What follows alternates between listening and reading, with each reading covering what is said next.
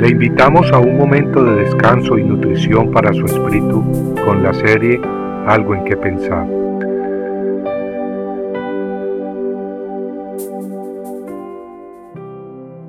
Qué hermoso meditar en la ley de Dios.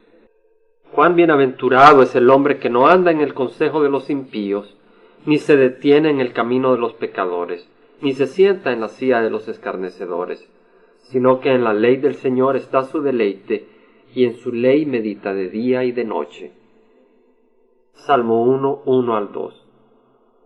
Verdaderamente qué hermoso es poder meditar y deleitarse en la ley de Dios, tal como exclamó el salmista. Algunos se deleitan viendo un buen partido de fútbol, otros se deleitan gozando de una obra de teatro o de una pieza musical. Y todo eso está bien. Personalmente yo disfruto un buen juego de fútbol y me gusta escuchar buena música. Pero qué hermoso es meditar en la palabra de Dios. Mi alma se alimenta y mi ser se llena de asombro al contemplar la sabiduría, la justicia y el amor de Dios revelado en su palabra. Abre mis ojos para que vea las maravillas de tu ley, declaró el salmista en el Salmo 119. El escritor había entendido que la ley de Dios es maravillosa, pero también había comprendido que necesitamos que Dios abra nuestros ojos para apreciar esos grandes tesoros. Una vez Dios abre nuestros ojos a sus maravillas, entonces no paramos de deleitarnos.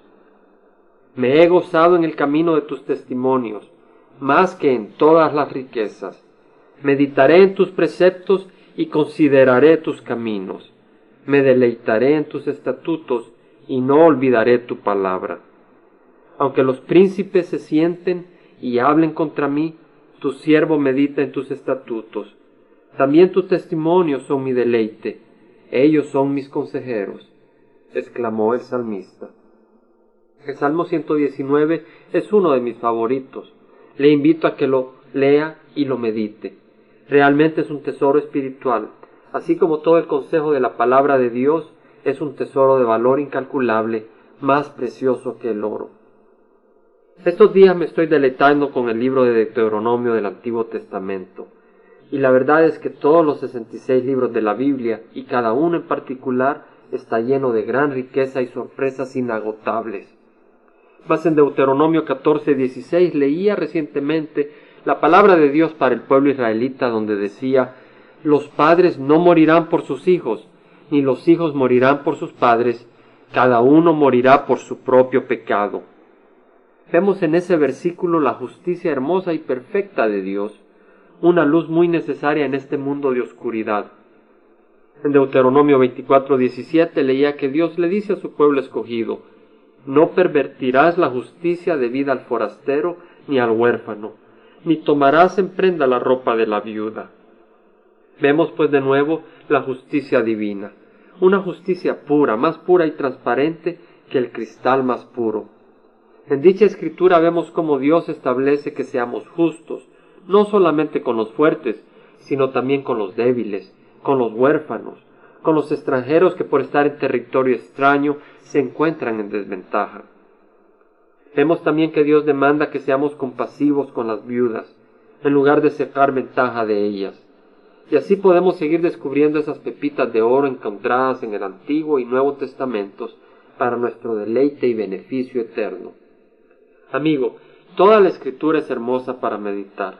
Si usted no lo ha hecho, yo le invito a que haga como el salmista y clame a Dios diciendo, Abre mis ojos para que vea las maravillas de tu ley entonces empiece a leer las escrituras y pronto dirá, me he gozado en el camino de tus testimonios más que en todas las riquezas.